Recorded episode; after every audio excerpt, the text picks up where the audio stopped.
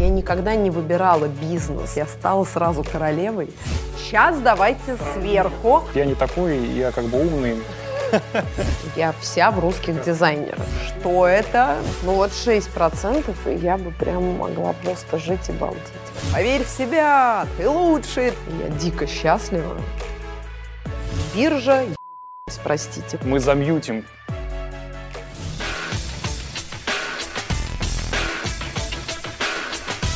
Здравствуйте, это «Финансовый разбор».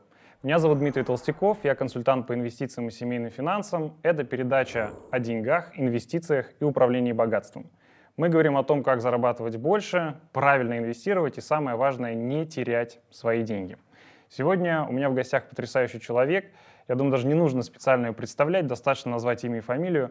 Это финансовый разбор Ксении Собчак. Ксения, здравствуйте. Класс. Надеюсь, мне это будет полезно. Я нуждаюсь в финансовом разборе, так что надеюсь, что вы мне дадите какие-то правильные советы. На сто процентов я думаю, что мы сегодня затронем все активы, которые у вас есть, разберем детально. Но сначала такой общий философский вопрос по поводу того, что вы считаете богатством, что такое богатство для вас, и считаете ли вы себя богатым человеком? Я могу сказать одно. Богатства всегда мало. Человек всегда недоволен и хочет больше, сколько бы он ни имел. И вот это главная вещь, которую нужно иметь в виду. Я считаю себя богатым человеком, я достигла, в общем, каких-то сумм, о которых мечтала в детстве, что вот будет 10 миллионов долларов, и я смогу вообще не работать. 10 миллионов есть, но я работаю еще больше, потому что деньги для меня сейчас инструмент построения моего бизнеса, моей компании, и это возможность э, делать и созидать больше и больше с каждым годом. Прекрасно. Деньги — это инструмент. Хочется особенно это отметить. По данным Forbes, мая 2019 года по май 2020 года заработок составил 4,4 миллиона долларов, что по средневзвешенному курсу 285 миллионов рублей, почти 24 миллиона рублей в месяц. Это верные и неверные цифры вот, вокруг? Ну, примерно так. Примерно, примерно так. так да. А большая часть доходов приходится на какой-то определенный тип, вот какая структура этих доходов? Ну, например, реклама это больше 50% или меньше 50%? Ну, сейчас, надо сказать, как раз в этом году это мне удивительно повезло, потому что структура этих доходов, она сильно перестроилась как так. раз в этом году. Потому что раньше большая часть доходов была, конечно же, корпоративы и ведение каких-то мероприятий.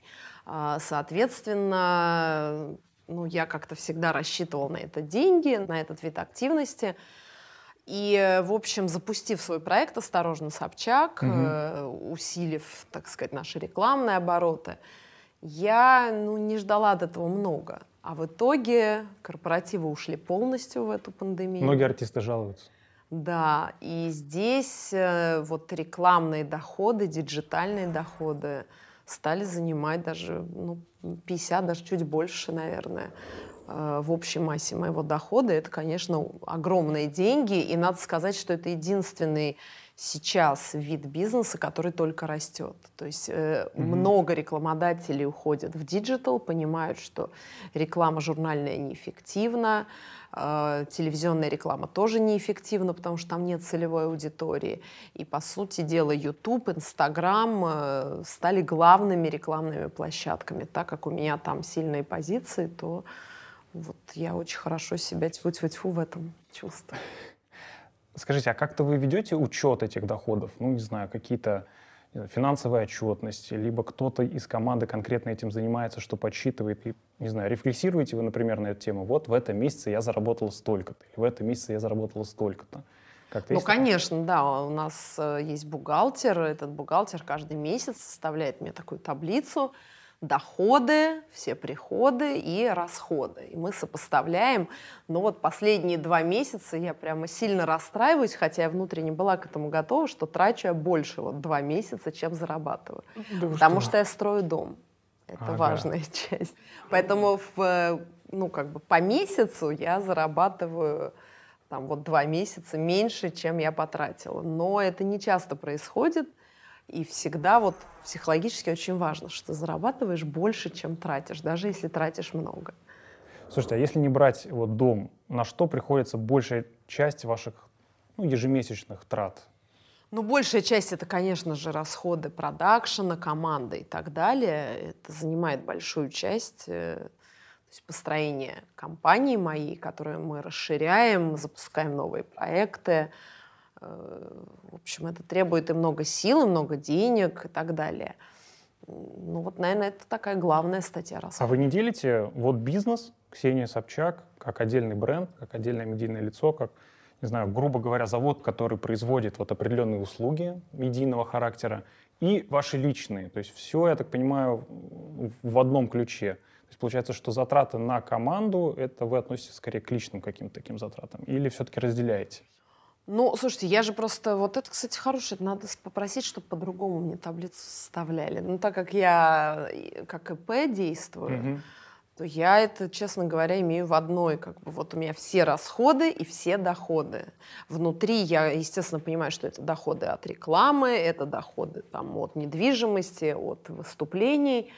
А расходы у меня действительно, ну вот как бы блоками. Общ, общей массой такой. Но надо, может быть, вообще сделать две разные Слушайте, ну, вещи. ну надо разделять. Это вам просто рекомендация номер один, потому что вот есть вы как медиа-лицо, а есть ваши личные затраты, которые, конечно, не знаю, как вы Они это... меня тогда, мне кажется, не порадуют, вот мои личные Но затраты. зато вы сможете их точно проанализировать, что, окей, на команду я трачу, кстати, на команду большой ли процент от доходов уходит? Большой, да. Большой? Ну, большой. 20-30? Ну, примерно, да. А команда сама большая, много людей помогает вам в этом бизнесе, на этом заводе ну, работать? скажем так, ну, 10 человек э, в постоянном штате, еще, естественно, ну, человек 15 все время приглашаемых людей на какие-то виды работ. А вот учет сам, например, каких-то личных трат, тоже бухгалтер? То есть тоже да, он говорит, да. что в этом ресторане вы потратили столько в этом да, месяце? Все абсолютно, да. До продуктов в магазине, то есть со всеми чеками. Вот домработница что-то покупает, чеки отдает бухгалтеру, и она все это. А что касается финансовых целей, ну, например, вот вы понимаете, в этом месяце я заработала 25 миллионов. Дальше, какой следующий шаг? Вы думаете, окей, сейчас это потрачу на дом или инвестирую от этой суммы, например, по правилу, знаете, как говорят, 30% нужно обязательно откладывать, инвестировать для того, чтобы это, этот капитал формировать. Есть какие-то правила универсальные, которые вы используете после того, как вы осознали, окей, в этом месяце я заработала вот такую Слушайте, ну честно, это интуитивно происходит, потому что для меня деньги никогда не были самоцелью. То есть вот это странная вещь. С одной стороны, мне всегда было важно хорошо жить качественно, я всегда стремилась к тому, чтобы много зарабатывать. Я всегда очень с большим уважением относилась к деньгам и понимала, что это важная энергия, которая мне в моей жизни очень нужна.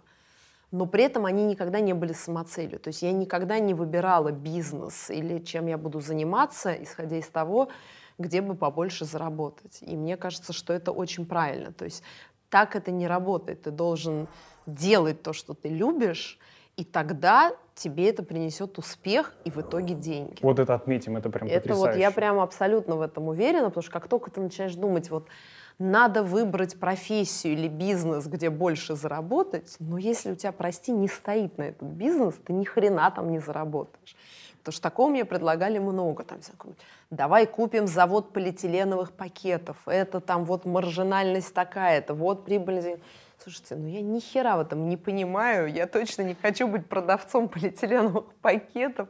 И никакими миллионами меня не соблазнишь. Надо идти туда, где стоит. Где стоит, да. Даже если у тебя виртуальный. У вас есть партнерство с Юлией Прудько, в рамках Джун July, по-моему, так называется агентство и совместное предприятие Leaders.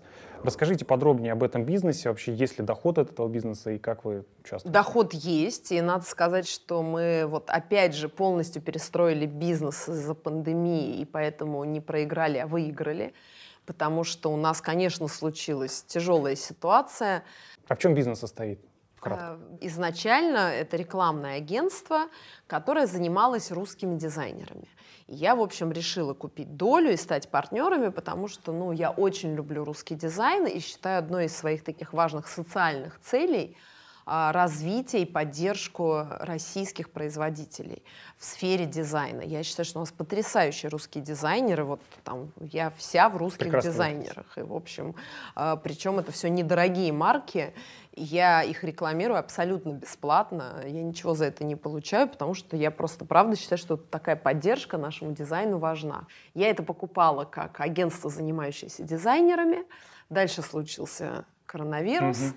Все дизайнеры ушли из агентства, ну, потому что просто нет таких денег, чтобы платить еще и за пиар. Первое, на чем экономят небольшие компании, это пиар, на да, рекламе, чтобы да. выжить. Соответственно, это все ушло. Но идея покупки заключалась в том, что я придумала некий бизнес, для которого я искала партнера. И Юля стала таким партнером в нашем новом бизнесе этого агентства а, работы с инфлюенсерами. Мы предложили свою модель, когда крупным компаниям, нашим клиентам мы предлагаем пакетные соглашения э, по их целевой аудитории. То есть, условно, если вы продаете сковородки, вам, может быть, нет смысла рекламироваться у большого блогера, но который, не знаю, у певицы какой-нибудь. Зачем?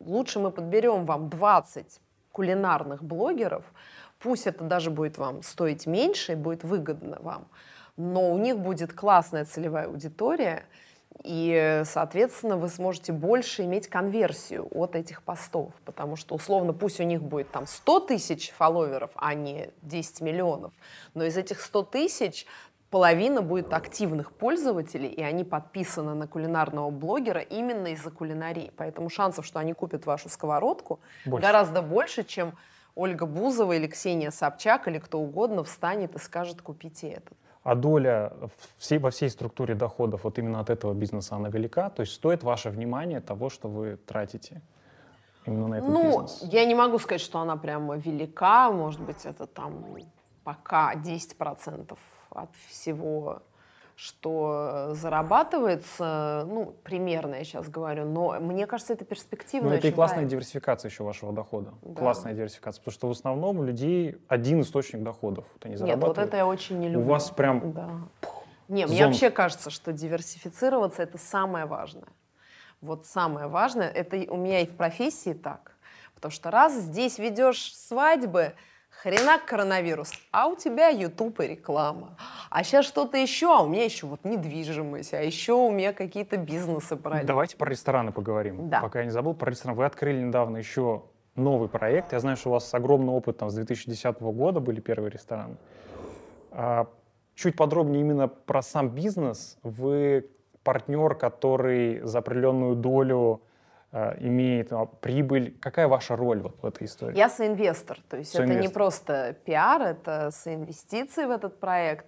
Я его считаю очень перспективным. Более того, мы хотим развивать не только ресторан, мы об этом чуть позже с Борисом Зарьковым обязательно расскажем, сейчас просто не могу раскрывать все карты, но мы будем еще развивать дополнительный бренд, связанный с этим рестораном, уже, скажем так, на более массовую аудиторию. Но изначальная моя идея, с которой я пришла к Борису, и он ее поддержал, и, в общем, сам был давно ей увлечен, это идея здорового питания э, без каких-то там особых э, диетических заморочек, но вот здорового питания с точки зрения качественных, классных продуктов, правильно сервированных, правильно приготовленных – э, вкусных и вот распространение этой концепции well-being на рестораны, такого осознанного потребления в еде. Надо быть очень смелым человеком, чтобы открыть ресторан вот во время пандемии. А уже не было куда деваться, уже была аренда заплачена, уже... А у вас какой-то был потенциальный проект с Орловым, если я не ошибаюсь? Там да. что-то не пошло, не срослось? Нет, почему? Мы должны были запускаться, но вот видите, в этом смысле я как завидная невеста, меня увел другой жених. Ах, вот так, так произошло, все понятно, понятно. Ну, так бывает. Свободная конкуренция. Я бы хотел спросить, как вы храните свои деньги, в какой валюте, прежде всего, вы храните свои деньги? Как это происходит? Наверное, вот я никогда даже не забуду этот день, когда я э, интуитивно откладывала э, доллары, еще будучи в конце школы. Ну, там мне давали что-то на завтраке, я, как все дети, экономила, выкруживала, и там по доллару, значит, эти деньги у меня хранились. А потом случился какой-то кризис, по-моему, 98 98 года. год, да, дефолт. И я пошла в обувной магазин, И сразу, я как сейчас помню, был магазин Four Seasons на Литейном в Питере. Вот кто-то должен помнить, кто моего возраста, там был большой такой магазин Four Seasons. И это было, ну, то есть я не могла себе позволить, я мечтала как-нибудь там пару обуви купить, а тут я смогла себе позволить все, потому что так упал рубль, что в долларах я стала сразу королевой. Я поменяла эти доллары и скупила там, не знаю, две или три пары обуви, на которые я копила до этого. Вот с этого момента, с 98 -го года, ни одного рубля я не храню, я не советую. Вот это главный совет, который я могу дать, друзья. Вы видите рубли, сразу переводите их в доллар или евро. Ни одного рубля у вас не должно оставаться. Ну вот только на самые мелкие расходы, вот завтра что-то сделать. Сразу все свои деньги, все свои договоры составляю так, что сумма ну, как бы УЕ, по закону да, по-другому да. нельзя, на день выплаты по, по курсу там... Центрального банка. Да, я мыслю только в евро и в долларах. Все свои гонорары я выставляю только в евро и долларах. То есть я не мыслю в других валютах и вам не советую, потому что вот самое большое зло, которое пропесочивает нам правительство, это про рубли. И мы даже видим по тем мерам, которые принимаются, что они делают все, чтобы нас обмануть и чтобы мы хранили деньги в рублях.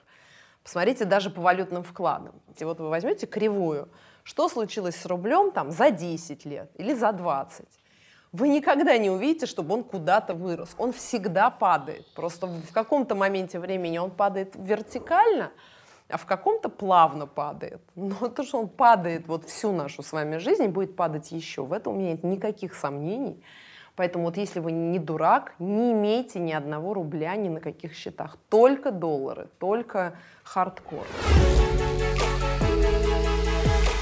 Сегодня существует возможность инвестировать в том числе в твердых валютах – долларе либо евро. Такими инвестиционными инструментами могут быть акции, облигации, фонды, торгуемые на бирже. И сегодня все больше новичков приходит, открывает счета на фондовых рынках, но совершенно не понимает, что конкретно покупать, как составить свою инвестиционную стратегию и избежать потерь. Если вы хотите начать ваш инвестиционный путь без ошибок, я приглашаю вас на бесплатный онлайн-марафон «Я инвестор». У вас много некоммерческой и коммерческой недвижимости. И, по сути, это недвижимость, которая куплена в России, она куплена за рубли. Да. И по факту эта недвижимость в долларах, она падает. То есть она да. падает просто потому, что... То есть вы говорите 10 миллионов долларов капитал, это общий капитал, который вложен и в банки, и в недвижимость, я правильно понимаю? Ну нет, нет, у меня больше, чем эта сумма, но эти деньги, как бы, которыми я располагаю. Но какая-то существенная часть в недвижимость. Ну, судя по тем справкам, которые мы обнаружили, там достаточно существенная доля именно ну, в квартирах. Я, кстати, считаю, что вложение в некоммерческую недвижимость глобально оказалось, ну, не, ну да, в каком смысле ошибкой. Но просто я не знала, что это будет ошибкой, потому что в момент покупки это было супер выгодно, потому что в чем был бизнес? Бизнес был не в покупке нежилой недвижимости, но дураков нету просто идти на рынок, скупать нежилую недвижимость. Ты покупаешь жилую недвижимость на первых этажах, договариваешься с бабушками, вот весь этот геморрой, там мои какие-то, ну, то есть у меня партнер угу. тоже есть в этом бизнесе, вот он ходит, бабушек переселяет там в какие-то отдельные квартиры, ты покупаешь их квартиру. Дальше главный геморрой и, собственно, главная прибыль. Ты переводишь жилое в нежилое. Как только ты перевел в нежилое, там куча всяких инстанций да, надо да, пройти, да. порожки какие-то, лифты для инвалидов, там, ну тоже это как бы, ну не то, что ты бесплатно это делаешь, это ну, ну сложный Вложение. бизнес. Но как только ты перевел в нежилое, ты сразу имеешь плюс 20% уже стоимости. То есть нежилая недвижимость на первом этажах, да, стоит дороже. Дальше ты имеешь на первом этаже, ты можешь там под любое нежилое, там кафе, рестораны, все что угодно. Соответственно, пока не было э, вот этих всех ограничений по городу, парковок и так далее, это супер выгодно. Э, у тебя на первых этажах в лучших локациях, всегда в аренде, то есть ты, по сути дела, просто получаешь аренду. Но у нас просто весь рынок недвижимости рухнул в какой-то момент. Ну и сейчас я получаю прибыль, но, естественно, выгоднее, наверное, было в долларах это просто куда-то э, вложить. А какая сумма приблизительно такой ежемесячной ренты Ну, Вот. я не буду там раскрывать все карты, ну, какая-то сумма. Не, ну, не сказать, что тоже это там какие-то гигантские деньги. А почему вы не приобретаете тогда зарубежную недвижимость в таком случае? Если ну, мы давим на то, что инвестировать стоит в валюте, я тоже инвестирую в твердых валютах преимущественно, но тем не менее, почему нет у вас зарубежной недвижимости? Тем более сейчас э, есть прекрасные возможности покупать акции компаний, которые сдают помещение в аренду, и вы тем самым получаете дивиденды, по сути, ренту с э- этой недвижимостью, ну, в валюте. Ну, я вот не знал даже о таком инструменте. Ну, смотрите, я всегда недвижимость за рубежом, мне казалось, что это всегда геморрой, связанный с тем, что налоги какие-то там сразу начинаешь платить, там какие-то свет, газ, вот это все. То есть ты становишься заложником еще какого-то адового гимора, когда тебе будут приходить все время на почту какие-то извещения. Ну, может проще быть, на самом деле, с точки зрения налогов э, в том числе. Но вот как вариант есть э, Real Estate Investment Trust, так называемые. То есть это специальные фонды, у которых есть в собственности недвижимость, ну, например, там, в Соединенных Штатах Америки, Великобритании. Эти фонды сдают эту недвижимость различным магазинам, например, там 7-Eleven какой-нибудь в Великобритании. И э, по закону они платят большую часть держателям акций, то есть вы получаете дивиденды, что равносильно ренте э, именно в валюте. И притом можно покупать такие фонды буквально, или акции там, от 60 долларов, от 70 долларов. И может Ой, быть ну вы мне подскажите, может, я это... Нет, я тоже считаю, что когда у тебя есть такие возможности, такие инструменты, но всегда же какой-нибудь минус должен быть где-то. Минус всегда есть, но поскольку мы за диверсификацию, когда у нас недвижимость только в одной стране, и с учетом того, что в долларах она явно снижается, просто потому что рубль девальвирует, вы правы, периодически рубль превращается в тыковку, мы, Абсолютно, поэтому... Мы это, это наблюдали, да. Но тем не менее такая диверсификация Не, ну слушайте, но странам- с другой стороны, знаете, что удивительно, что вот если по совокупности сделки самые крупные доходы в моей жизни были связаны как раз а, с продажей какой-то классной недвижимости. Поэтому в этом смысле а, я заметила другую тенденцию просто случайно, А, потому что я переехала за город, а изначально хотела жить в городе. Мгм. И квартиру я подбирала под себя, я не собиралась ее продавать. То есть это не было бизнес какой-то истории. Э, Я просто купила классную квартиру, просто как человек с мозгом я купила ее на этапе строительства, на котловане, э, понимая, что это вырастет в цене. В итоге я сделала ремонт. Все риэлторы говорили, что это непродаваемый ремонт, потому что там огромная гардеробная и так далее. В итоге я продала квартиру ну, просто в два раза дороже, чем я в нее вложила. Я дико счастлива, потому что, ну, в общем... И сейчас, кстати, если вы посмотрите на рынок э, вот такой высококлассной недвижимости в центре Москвы, это безумные цены, и все продано. То есть вот Ну, я эли- просто... элитка всегда хорошо себя чувствует. Нет, ну вот я сейчас подруге, у меня просто приехала подруга из-за границы, попросила меня найти квартиру, вот это конкретный пример, 300 метров с террасой в центре Москвы. Мгм. Ну, то есть, либо это вообще космические деньги, либо там даже за условно 18-20 тысяч за квадратный метр, это очень дорого. Я сейчас про доллары говорю. Нету просто этих предложений. Там она хотела одну поехать посмотреть, ее за два дня продали. Она говорит, подождите, я же не пирожки покупаю.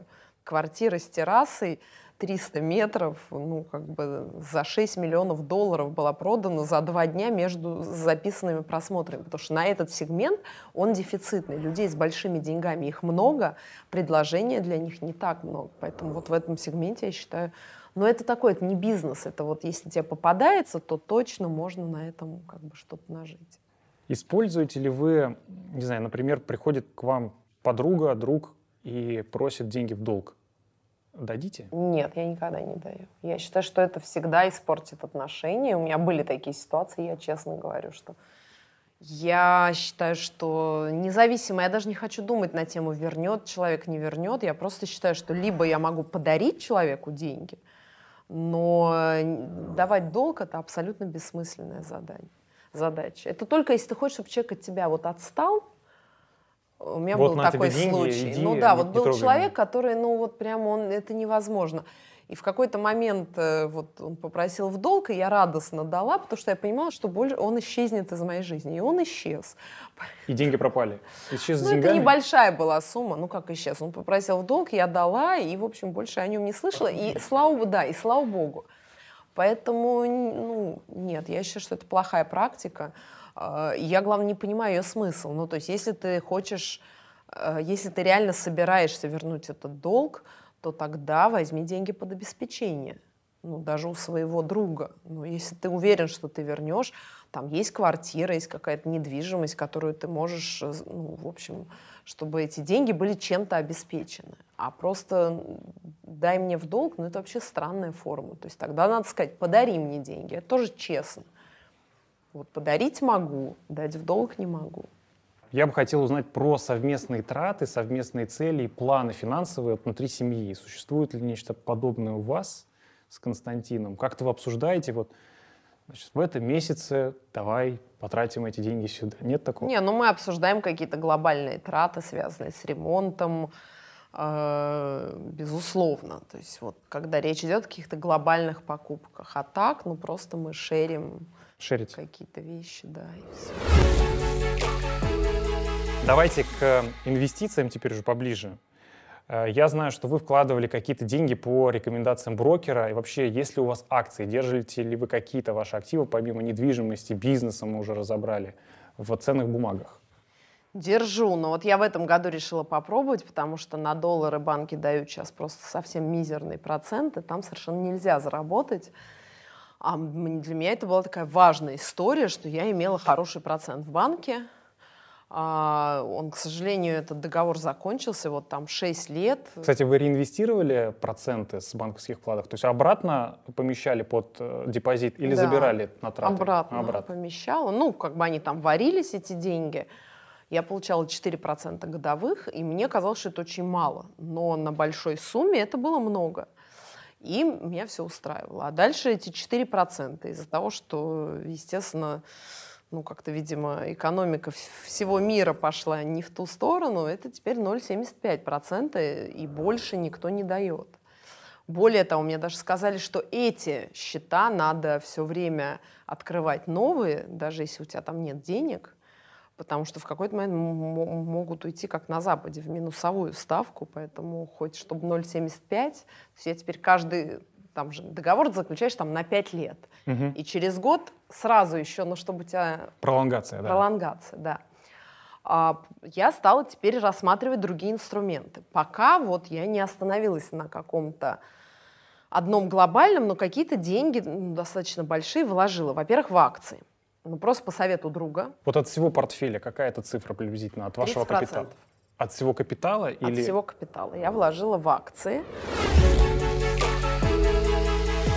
Что такое акция?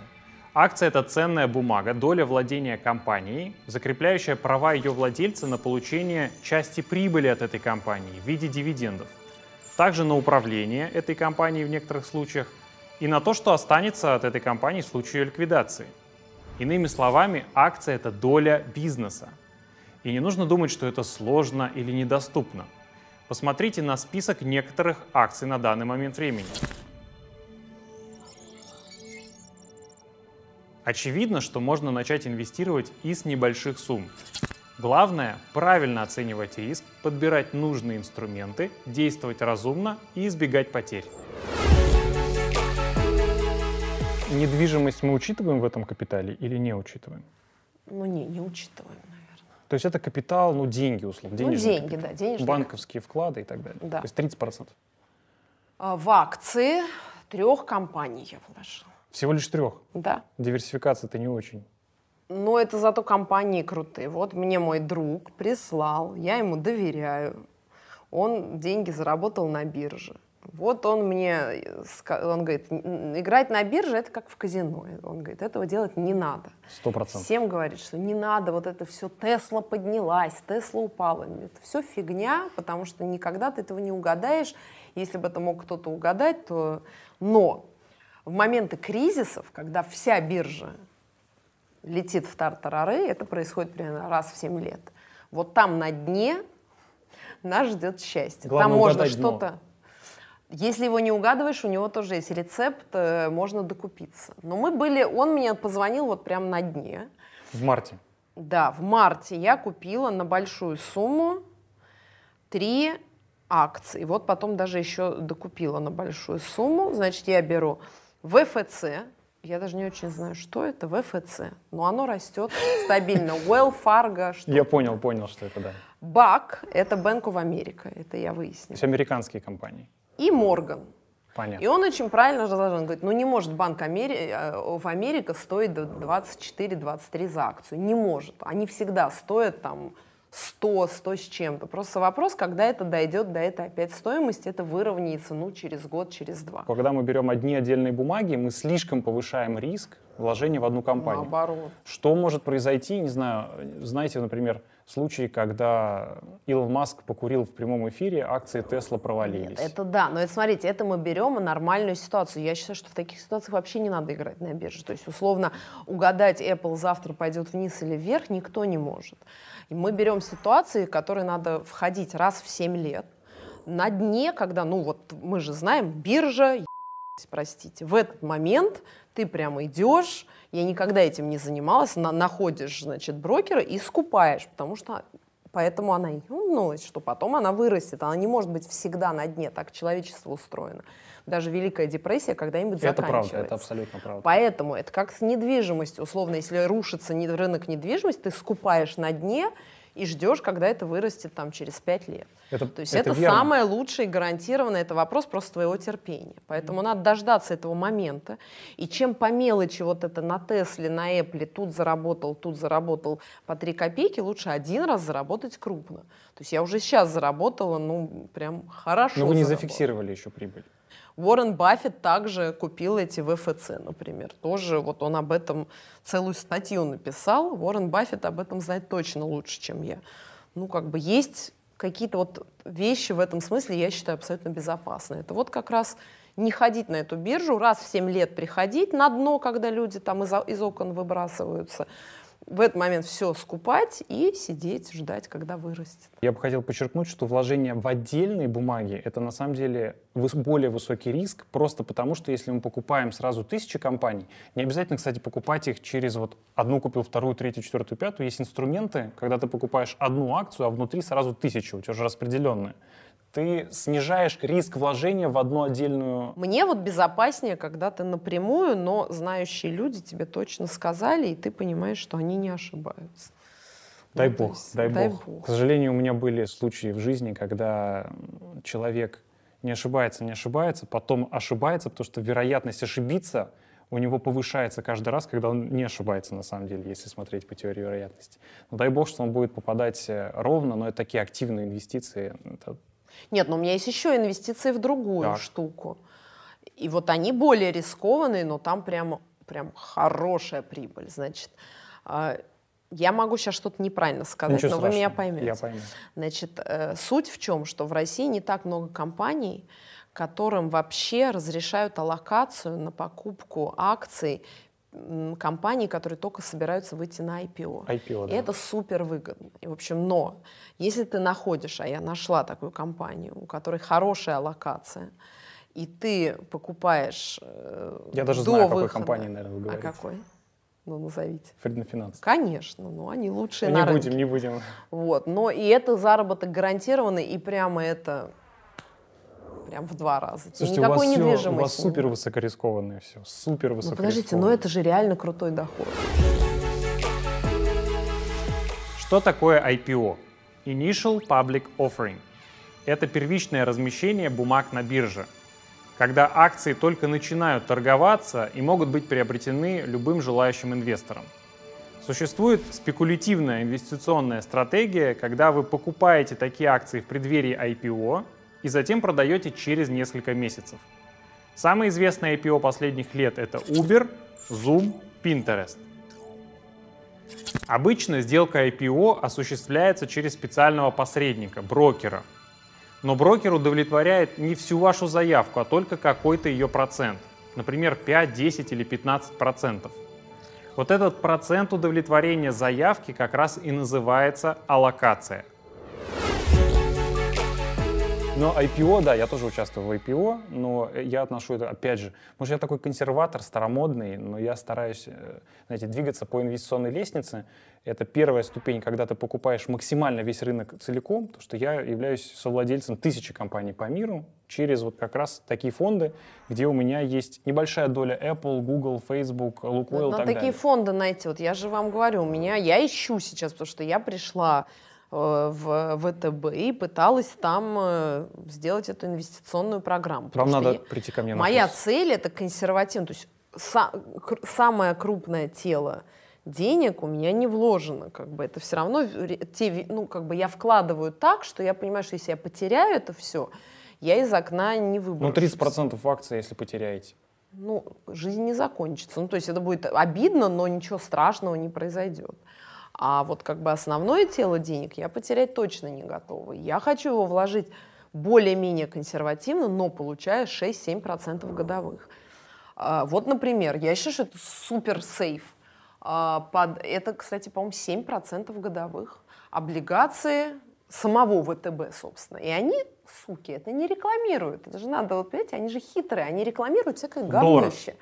7%. В долларах, да, ты покупаешь как бы, ну, то есть твой единственный риск при покупке этой облигации, что обанкротится ВТБ. Это не совсем облигация, это, скорее всего, инвестиционные облигации.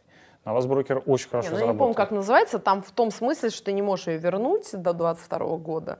Ну, то есть деньги заморожены, да, это, это ты получаешь 8% продукт. в долларах, это очень неплохо.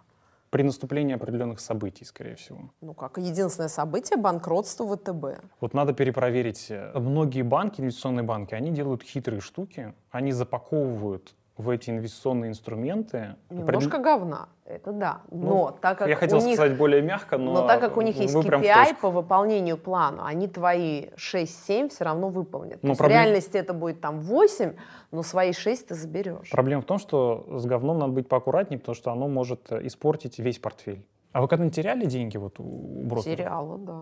Что, что это было? Чего покупали? Ну, это просто, честно говоря, брокеры. Я добилась того, что их уволили в итоге. Нет, ну это просто недобросовестная сделка. То есть я пришла тоже, я услышала, что а, там венесуэльские компании пойдут вверх. А, Слушайте, вы максимально рискованный инвестор. Ну, слушайте, когда это обсуждают люди, мы не будем называть их фамилии, но А, ты окей. понимаешь, что это первые строчки Форбса, ну, как бы ты готов с ними рискнуть, ты понимаешь, что эти люди имеют инсайдерскую информацию. Я пришла, говорю, вот мне вот этих двух компаний купите, значит, на 250. Они мне, ну, там, 250 тысяч долларов было. Значит, э, они говорят, хорошо, ну, значит, я подписываю какой-то договор. Так. Они говорят, ну мы вот вам на 250 тысяч все это купили. А потом, значит, э, оказалось, что они мне взяли, не сказав мне об этом, с плечом, как они это называют. Ну, это в кредит. Ну да, то есть они мало того, что взяли мои 250, я еще взяла кредит на 250. И когда случился margin call, у меня был, конечно, вообще просто какой у меня margin call, с чего, если я вообще не беру в кредит, и мне не нравится находиться Так в они этой вам подсунули, ситуации. что ли, вы подписали? Ну да, они мне просто не сказали об этом. И Я устроила страшный скандал, я дошла до руководства. Вот, они как-то, вот тоже к вопросу о брокерах, они тут же мне эти деньги как-то перекрутили, ну, легально, просто через какую-то эффективную историю и вернули все. Потому что я Ну, говорю, вам-то «Ребят, не вернешь. это какая-то... Нет, ну это, слушайте, ты не можешь, ты должен человеку говорить, что это не просто 250 у тебя берут, а еще и 250 в кредит. Ну, сейчас как раз принимается законодательство в связи с этим. Сейчас риск профилирования инвесторов должно быть обязательно, раскрываются все условия. Еще 2-3 года назад тебе могли такую жабу продать. Вот, а это было лет 5-6 назад. Это был единственный случай. Вот, ну, как-то... Понятно. Смотрите, если, допустим, сейчас вы не будете вообще работать, вот того капитала, который у вас есть, под какую-нибудь банковскую ставку, ну окей, пусть она будет даже 3%, 4%, допустим, возьмем старую банковскую ставку. Смогли бы вы на этот капитал вот жить прямо сейчас и, значит, балдеть, ну, собственно, Ну вот 6% и я бы прям могла просто жить и балдеть. Мне бы было отлично. 6%? Но я бы все равно работала. У меня же... Дайте мне таблеток от жадности побольше, побольше.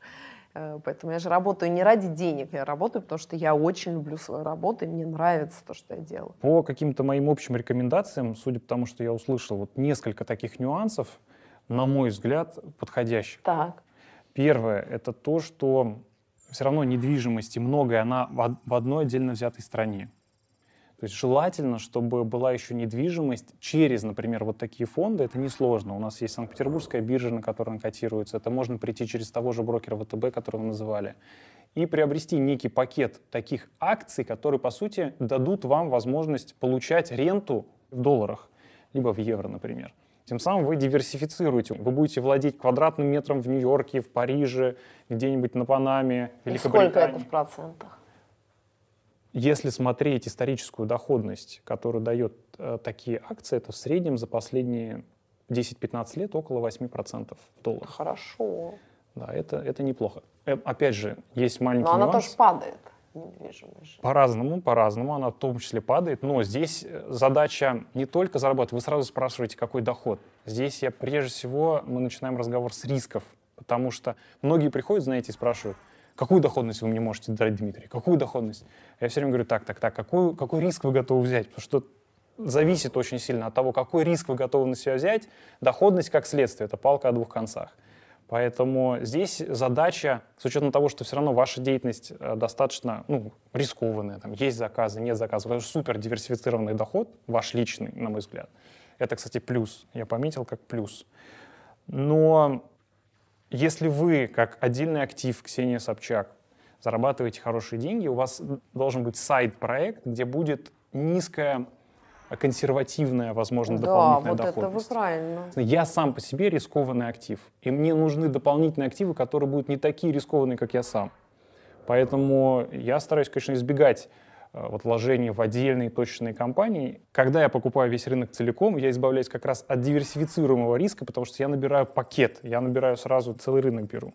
Это очень важный момент. Вот это я тогда, да, запишу. Второй, да. второй момент, все равно есть акцент на покупку отдельных бизнесов, вот партнерство с Юлией, понятно, здесь э, есть ваша душа, здесь вам интересно этим заниматься, но помимо покупки отдельных бизнесов, открытия ресторанов, например, вы можете диверсифицировать следующим образом. Вы можете купить акции тех же ресторанов, ну, грубо говоря, например, тот же Макдональдс, который последние там, 20 лет платит дивиденды, является дивидендным аристократом, и ничего не делая, вы при этом получаете определенную дивидендную доходность, надеюсь, что она и дальше будет. Тем самым вы диверсифицируете как бы свои вложения в один отдельно взятый объект, тот же самый ресторанный бизнес. Базис — это все-таки покупка широкого рынка. Второй уровень — покупка отдельных компаний. То есть это активное управление, либо компании, которые точечно дают дивиденды, это очень правильный уровень. Третий уровень — это все, что связано с агрессивными инвестициями. Туда я на самом деле отношу и IPO, которого назвали, и там, займы какие-то под залоги, есть такие истории — есть история с покупками отдельных объектов недвижимости, то, что у вас есть. Э, друг порекомендовал купить какую-то акцию. Это все ну, достаточно агрессивно, потому что несет э, большие риски в одной отдельно взятой сделке. Вот такой нюанс маленький. А по доходу здесь я сказал, что, мне кажется, блестяще. Это нужно взять как рекомендацию для многих, диверсифицировать свой доход. Вот супер, там у вас я насчитал 5 или 6 самых разнообразных источников. И вы... Но вот портфельная инвестиция – это важная история. То есть, ну а вы считаете, лучше эти портфельные инвестиции не делать в, в западном инвестфонде, а вы считаете, что и в России можно? Ну, например, у меня портфели через российских брокеров и есть портфель через зарубежного брокера. Да. И у меня 50 на 50. То есть э, по типу посредников тоже важно диверсифицировать. Мало ли что произойдет. Например, если ты открываешь счет через западного брокера, там есть страховка, например, ну, на большие очень суммы. Да. А у российских брокеров в какой страховке, к сожалению, не существует. И так далее. Поэтому стоит э, Лучше диверсифицировать. Лучше и там, и там. А зачем здесь? То, что вы говорите про 6%, это 100% инвестиционные облигации, и нужно смотреть, что туда заложено, то есть какие ну, бумаги какие реально развивающиеся страны. Вот это вот какие-то развивающиеся, это может оказаться то, что... Ну, Бразилия, Чили, вот это вот все. Аргентина, Венесуэла. Ну... Правила максимально просты.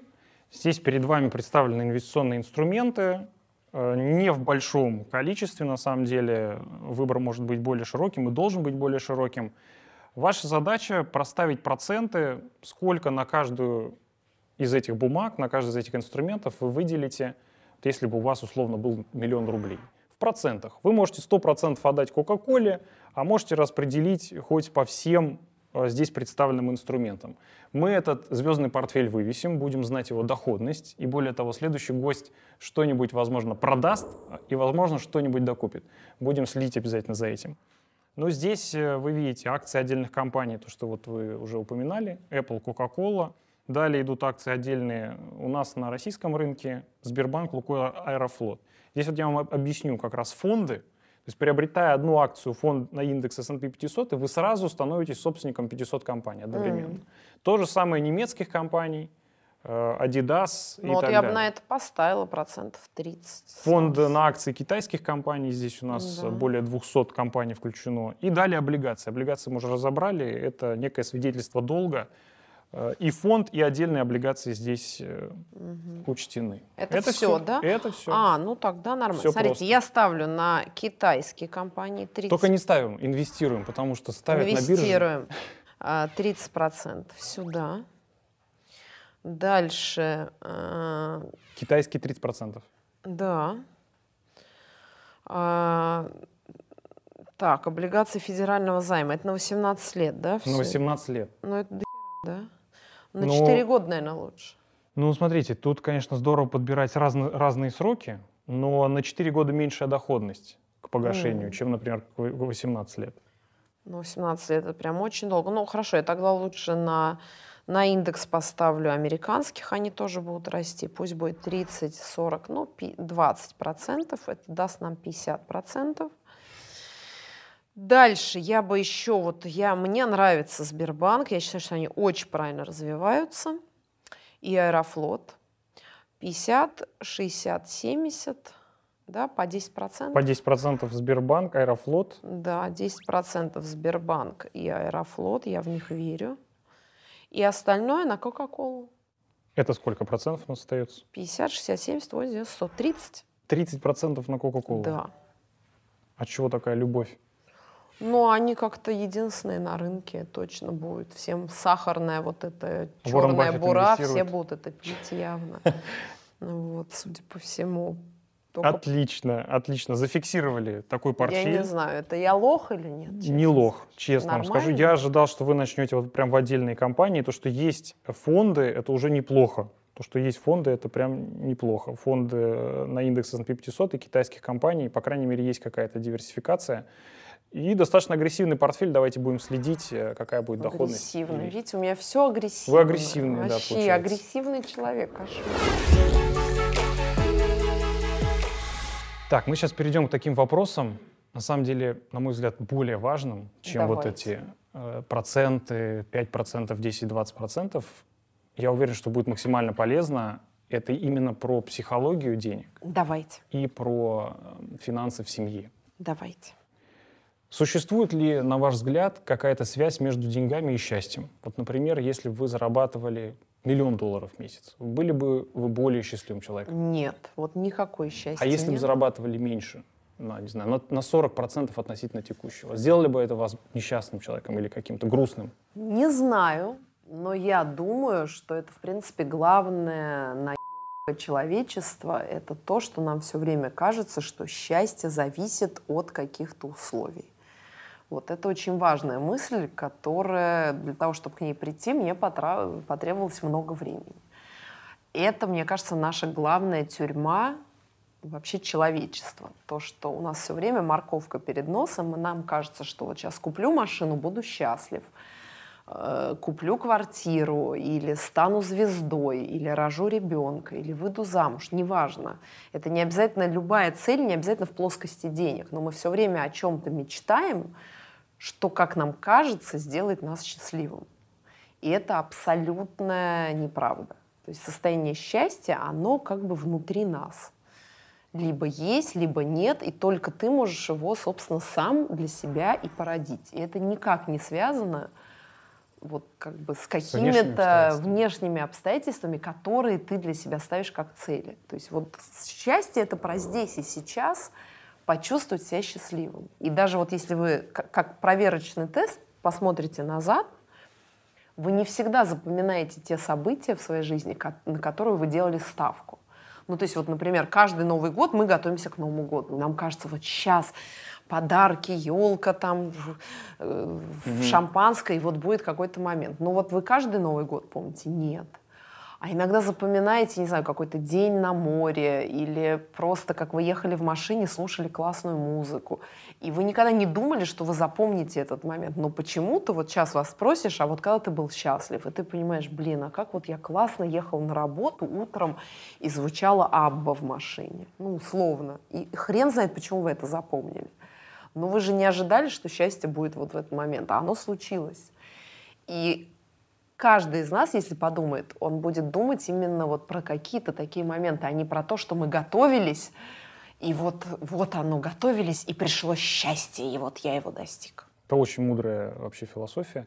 Вы в какой-то момент сами пришли к такому пониманию, недавно это случилось, или вы сразу так ощущали, что вот я счастливый человек, и мне никаких внешних условий для этого не нужно? Будет, я не будут- могу вообще сказать, что я счастливый человек. Я как раз...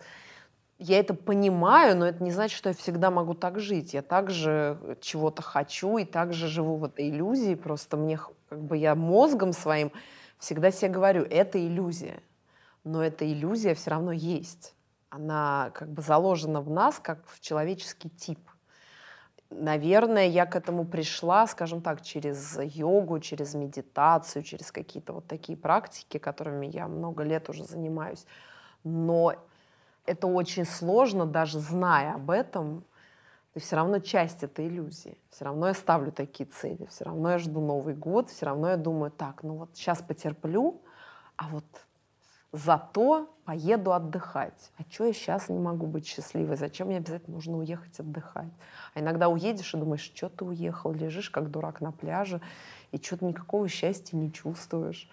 Поэтому, ну, это, это очень сложная проблема. Нам ее вообще не решить. Нам ее решить только как бы помня о том, что есть иллюзия, но она никуда не уйдет. Это тоже важно.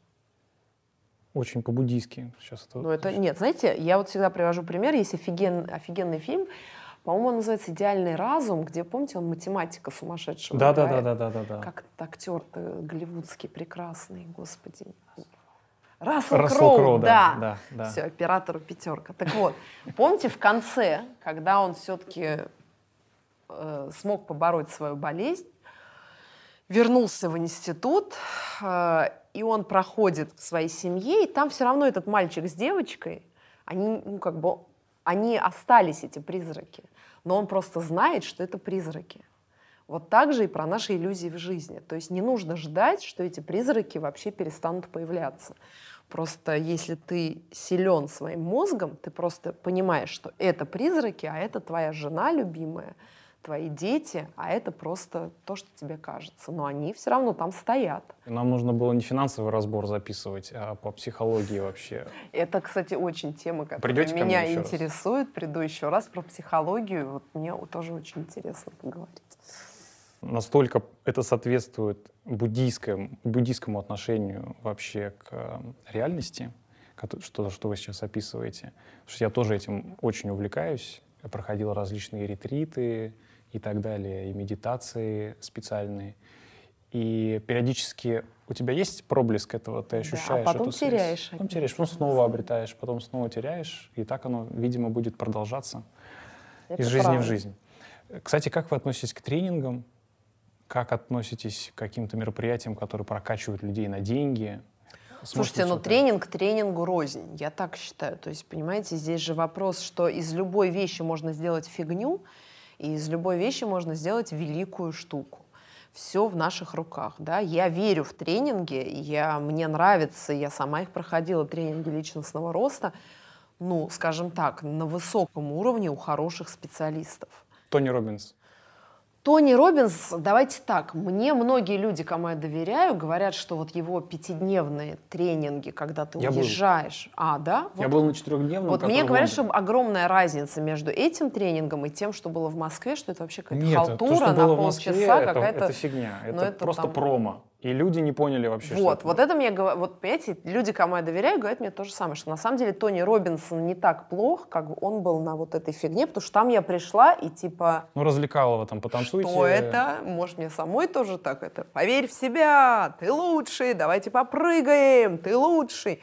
Я прям на это все посмотрела, думаю, господи, Бедные Слушайте, люди. я был в Лондоне, вот, который четырехдневный тренинг, а, тоже с прыжками и так далее, но самую лучшую рекомендацию, которую я получил, когда ехал на этот тренинг, это вот не задумываться и не анализировать, что будет происходить, просто делать, как тебе говорят.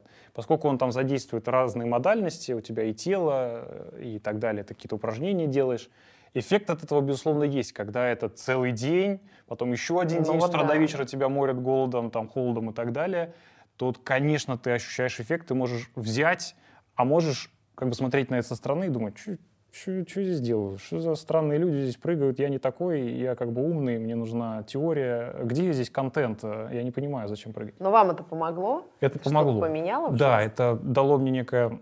Я взял некоторые практики оттуда, такие практики уверенности. И еще, что меня очень удивило, из четырехдневных тренинг, из четырехдневного тренинга два дня тренинга были продажи такие, нехилые. Для западной аудитории это норм, то, что есть какие-то продажи на основном тренинге. И сами технологии продаж великолепные, там он заставлял очереди собираться. А для продажи каких товаров? следующего курса, следующего А. тренинга. То есть я был свидетелем того, как там девушка сразу более миллиона рублей выложила за цикл еще годовой тренингов, сразу на этом тренинге. Для меня это было круто. Ну, это же надо так уметь делать. Ну, это круто. И- но для вот а, русскоязычных в основном это было, ну фу, мы заплатили, ну нам продают, нам впаривают, это какие-то... Не, ну это же бизнес, да, но мне тоже говорили, что он высокого качества вот, проводит эти семинары, когда ты именно в это погружаешься. Я не была, поэтому, но многие люди очень положительно отзывались. Я верю, что это Слушайте, это же мы все про энергии, да, и вот какую энергию ты с собой несешь, такая энергия вот и будет вокруг тебя. Я очень в это верю, Что я сделать, это чувствую. Что сделать, чтобы энергии было больше? Энергия связана с деньгами? Вот как? Конечно, напрямую. Как сделать так, чтобы было больше энергии и, соответственно, потенциально больше денег? Честно. Честно. Честно, мне кажется, что люди рождаются с разными энергетическими уровнями, и ничего с этим не поделать. Но это если честно. То есть я понимаю, что надо говорить вот как Нет, нет, честно. Но это, знаете, как кто-то с голубыми глазами, кто-то с карими. И это сразу ну, чувствуется. Ты можешь развить, например, бывает, что человек рожден с большой энергией, но общество, социальные устои, родители эту энергию в нем давят. Вот тогда эти практики могут, и мне кажется, они на этом построены, кстати, что Возврат. тебя раскачивают, тебя просто раскачивает твой организм, что ты начинаешь себя по-другому ощущать. И даже если у тебя низкий уровень, ты все равно дышишь, потому что даже этот низкий уровень, он совсем там где-то зажат. Но глобально, мне кажется, что вот деньги, слава, харизма, секс, это все связано с высокой энергией человека, витальностью. Это самое, собственно, главное, что у нас есть. Ни красота, ни физические какие-то данные. Как связан наш менталитет с тем, что мы так бедно живем? У нас 20 миллионов э, получают ниже прожиточного минимума. Менталитет. Менталитет, ну, хорошо. Я не очень верю в менталитет. Ну, во-первых, я верю, очень всем рекомендую почитать эту книжку. В университете на меня очень сильно оказало влияние. А, Макс Вейбер «Этика протестантизма». Я считаю, что религия — это вещь, которая сильно влияет. И вот, э, условно, если мы сравним протестантские страны даже с католическими, мы увидим даже там уже разницу. А уж что говорить, православная религия — религия терпения, религия страдания во многом делает наш народ, с одной стороны, очень многотерпящим, да, а, способным выдержать многое. Периоды, когда надо но, выдержать. Да, но с другой стороны, вот вопрос такой вот мотивации, амбициозности — это вещи, которые в меньшей степени здесь многим свойственны. Но тоже, вы знаете, я считаю, что это все легко преодолевается социальными практиками. Мне, не, мне кажется, русские люди очень талантливые. И Согласен. просто социальные практики у нас не развиты. И я, ну, я сейчас это говорю не потому, что вот так надо говорить. Я правда считаю, я вижу столько талантливых людей вокруг. Просто надо развивать какие-то качества, которые у нас не принято развивать. Вот вы же правильно говорите, у нас продавать стыдно. Стыдно. У нас что-то делать э, такое Богатым активное стыдно. стыдно.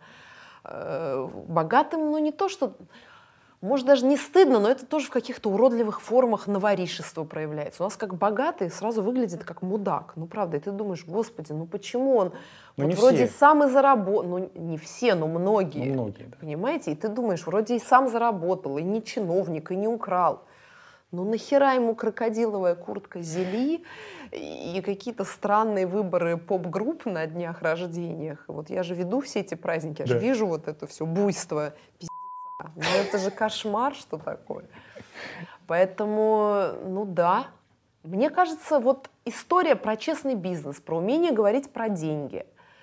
Понимаете, ведь в этом смысле я никто не должна сказать коллеге Дудю огромное спасибо. У нас же вообще спросить, сколько ты зарабатываешь, это прям стыдный вопрос. Это личный, такой интимный. Такой стыдно, ну как бы это стыдно обсуждать. Сколько сказать, сколько у тебя зарплата, но это вот только работодателю тайком, чтобы никто не слышал. Я наоборот считаю, что это расширяет границы. Вот сейчас смотрят, думают, Да. Ксения Собчак, 20 миллионов в месяц, 25 миллионов в месяц.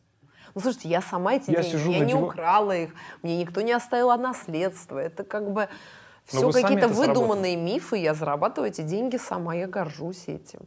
И э, хочу, чтобы другие больше зарабатывали. И всегда, кстати, тоже очень важно, я ищу концепцию вин-вин. Вот чтобы выигрывали все. И это тоже не, не вполне по-русски почему-то. То есть у нас всегда есть ощущение, что если кто-то выиграет, значит ты проиграешь. Если ты что-то кому-то сделал, значит тебя обязательно обманут. А я считаю, что в мире масса вещей, где могут выиграть оба человека. Какое самое ценное качество вам дали ваши родители? Отец, возможно. Ну, наверное, ощущение любви, ощущение уверенности в себе и того, что можно и нужно нарушать любые границы. Очень классно. Вот это, Это, вот особенно важно, подчеркнул. да, это самое важное, наверное. Потому что папа их нарушал всегда. И всегда давал мне дома их нарушать. Никогда не было вот такого, вот этих рамок, которые всегда ставят. А были какие-то уроки финансовой грамотности? Вот вы отметили, что сберегали, сберегали, сберегали, потом купили обувь, которую хотели. Вот это был урок какой-то? Вот многие ведь не так делают. Многие не сберегают ничего, не знаю. Нет, я сразу- считаю, что откладывать надо всегда. И всегда надо помнить, что может быть черный день.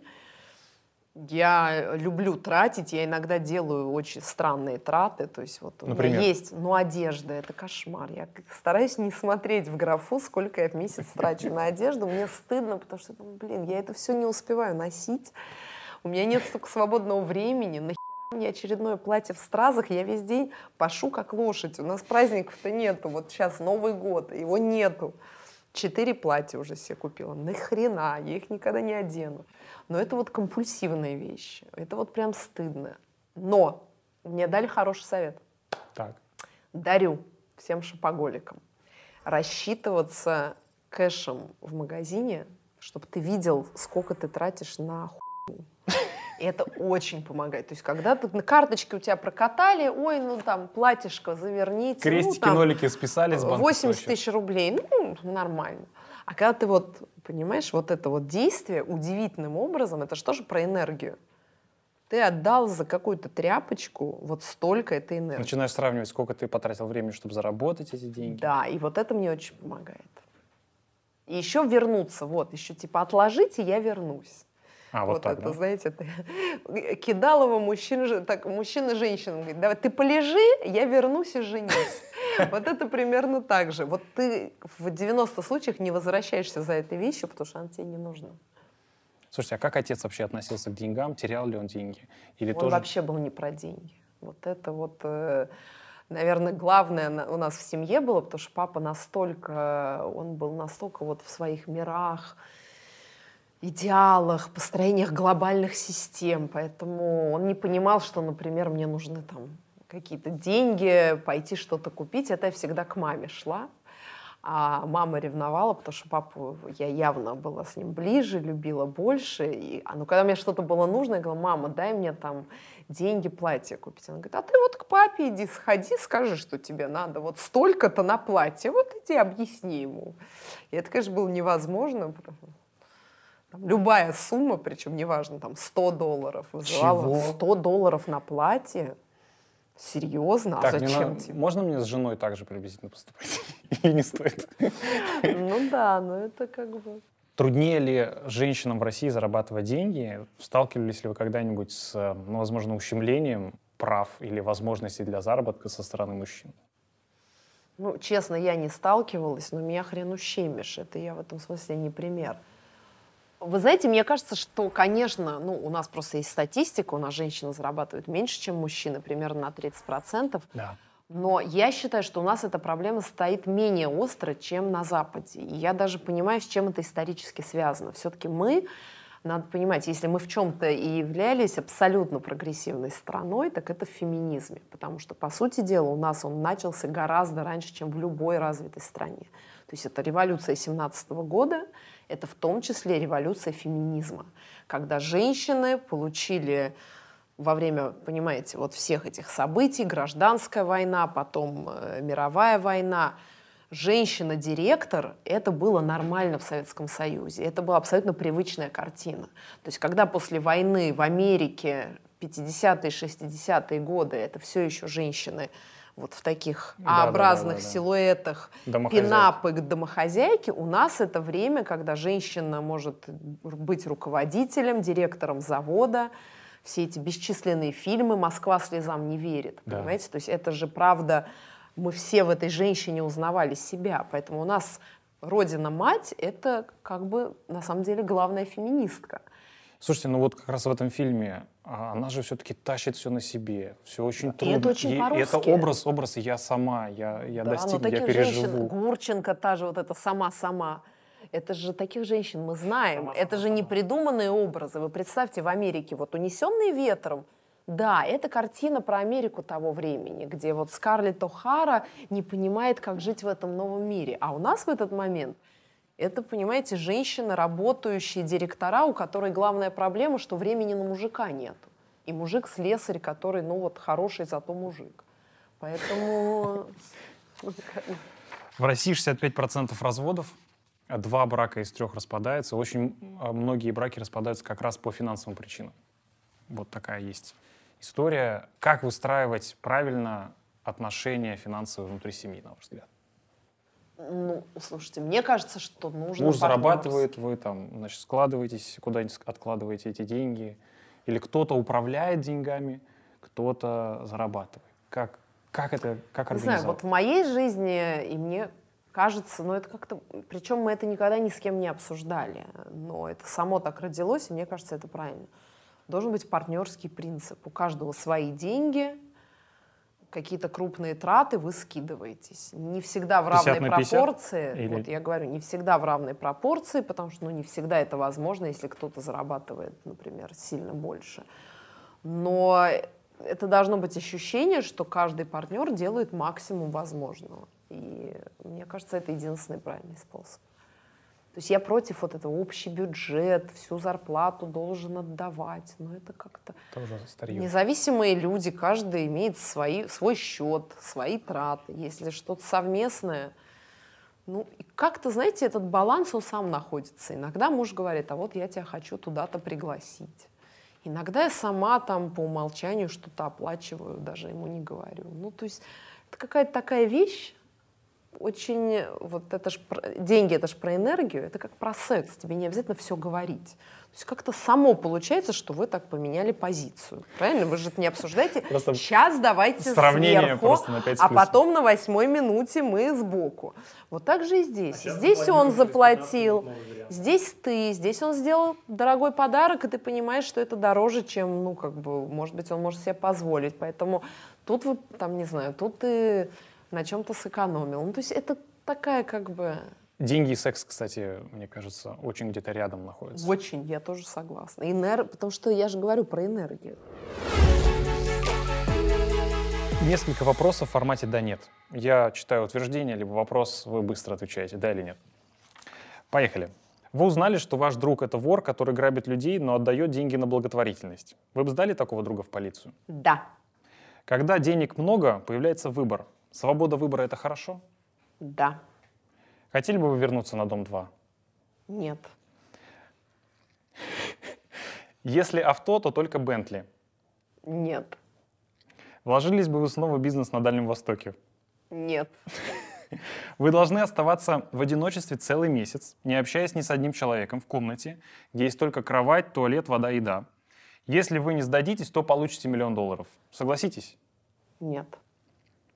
Если вы несерьезно относитесь к своим деньгам, тогда у вас никогда не будет серьезных денег. Согласны? Да.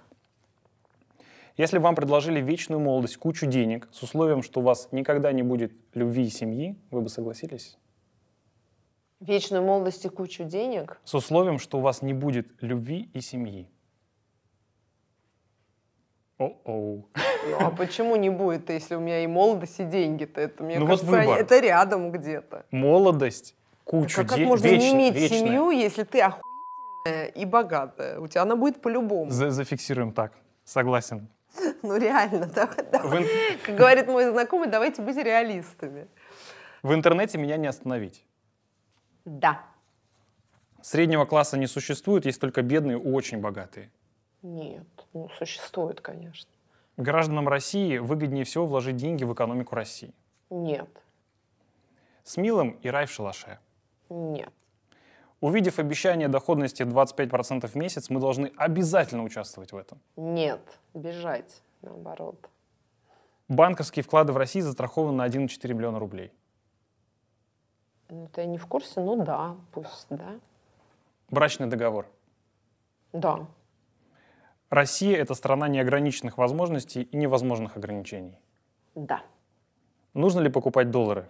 да, Деньги — это идиотский критерий человеческих достижений, но это, увы, единственный универсальный критерий, который у нас есть.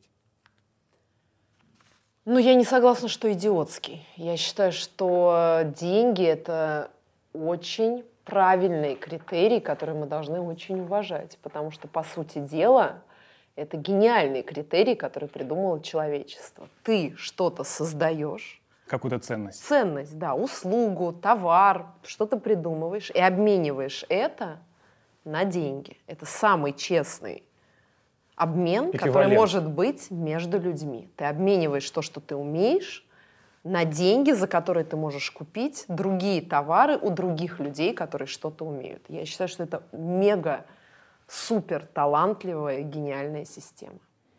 Если бы деньги были человеком, что бы вы ему сказали или о чем бы спросили? Я бы уважительно сказала респект. Самый ценный совет, последний вопрос, а, который вы дали бы своему сыну? Не бойся ошибаться. Всегда, когда он падает, я заставляю его встать обратно на самокат или на велик и проехаться хотя бы чуть-чуть, потому что не надо бояться, что ты упал. Надо встать, обязательно идти дальше. Нельзя бояться ошибок. Спасибо вам огромное за эти рекомендации. Это Спасибо был вам. финансовый разбор Ксения Собчак. До новых встреч.